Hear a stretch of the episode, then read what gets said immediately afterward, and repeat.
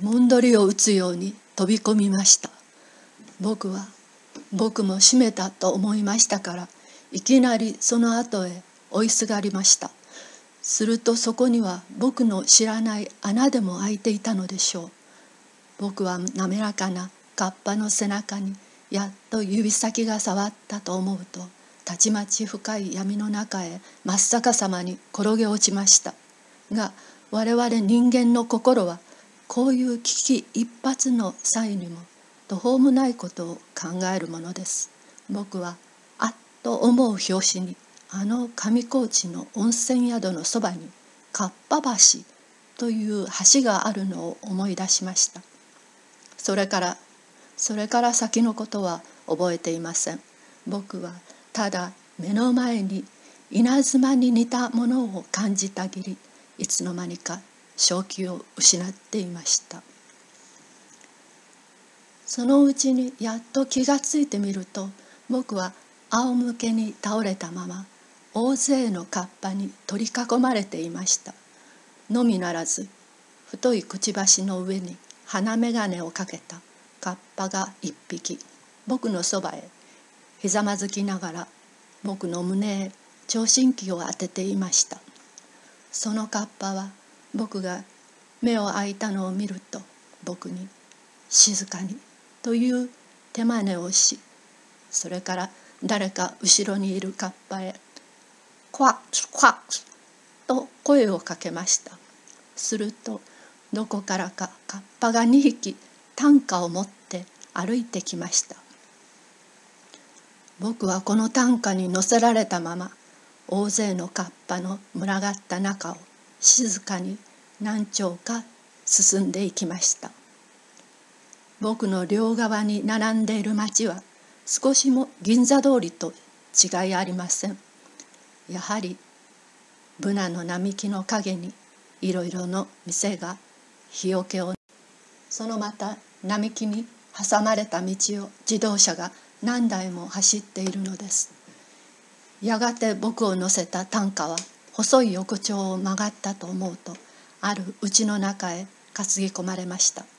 それは後に知ったところによればあの鼻眼鏡をかけたカッパのうちチャックという医者のうちだったのです。チャックは僕を小綺麗なベッドの上へ寝かせました。それから何か透明な水薬を一杯飲ませました。僕はベッドの上に横たわったなりチャックのするままになっていました。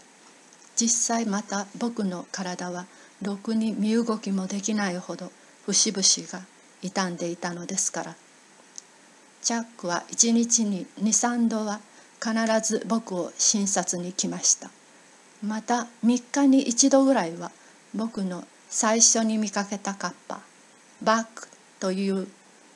漁師も訪ねてきました。カッパは我々人間がカッパのことを知っているよりもはるかに人間のことを知っています。それは我々人間がカッパを捕獲することよりもずっとカッパが人間を捕獲することが多いためでしょう。捕獲というのは当たらないまでも我々人間は僕の前にもたびたびカッパの国へ来ているのです。のみならず一生カッパの国に住んでいたものも多かったのです。なぜと言ってごらんなさい。僕らはただカッパではない人間であるという特権のために働かずに食っていられるのです。現にバックの話によればある若い道路交付などはやはり偶然この国に来た後メスのカッパを妻にめとり死ぬまで住んでいたということです。もっともそのまたメスのカッパはこの国第一の美人だった上夫の道路交付をごまかすにも妙を極めていたということです。僕は1週間ばかり経った後この国の法律の定めるところにより特別保護住民としてチャックの隣に住むことになりました。僕の家は小さい割にいかにも商社と出来上がっていました。もちろんこの国の文明は我々人間の国の文明少なくとも日本の文明などとあまり大差はありません。往来に面した客間の隅には小さいピアノが1台ありそれからまた壁には額縁へ入れたエッチングなどもかかっていました。ただ肝心の家をはじめテーブルや椅子の寸法もカッパの身長に合わせてありますから子供の部屋に入れられたようにそれだけは不便に思いました。僕はいつも日暮れ型になるとこの部屋にチャックやバッグを迎え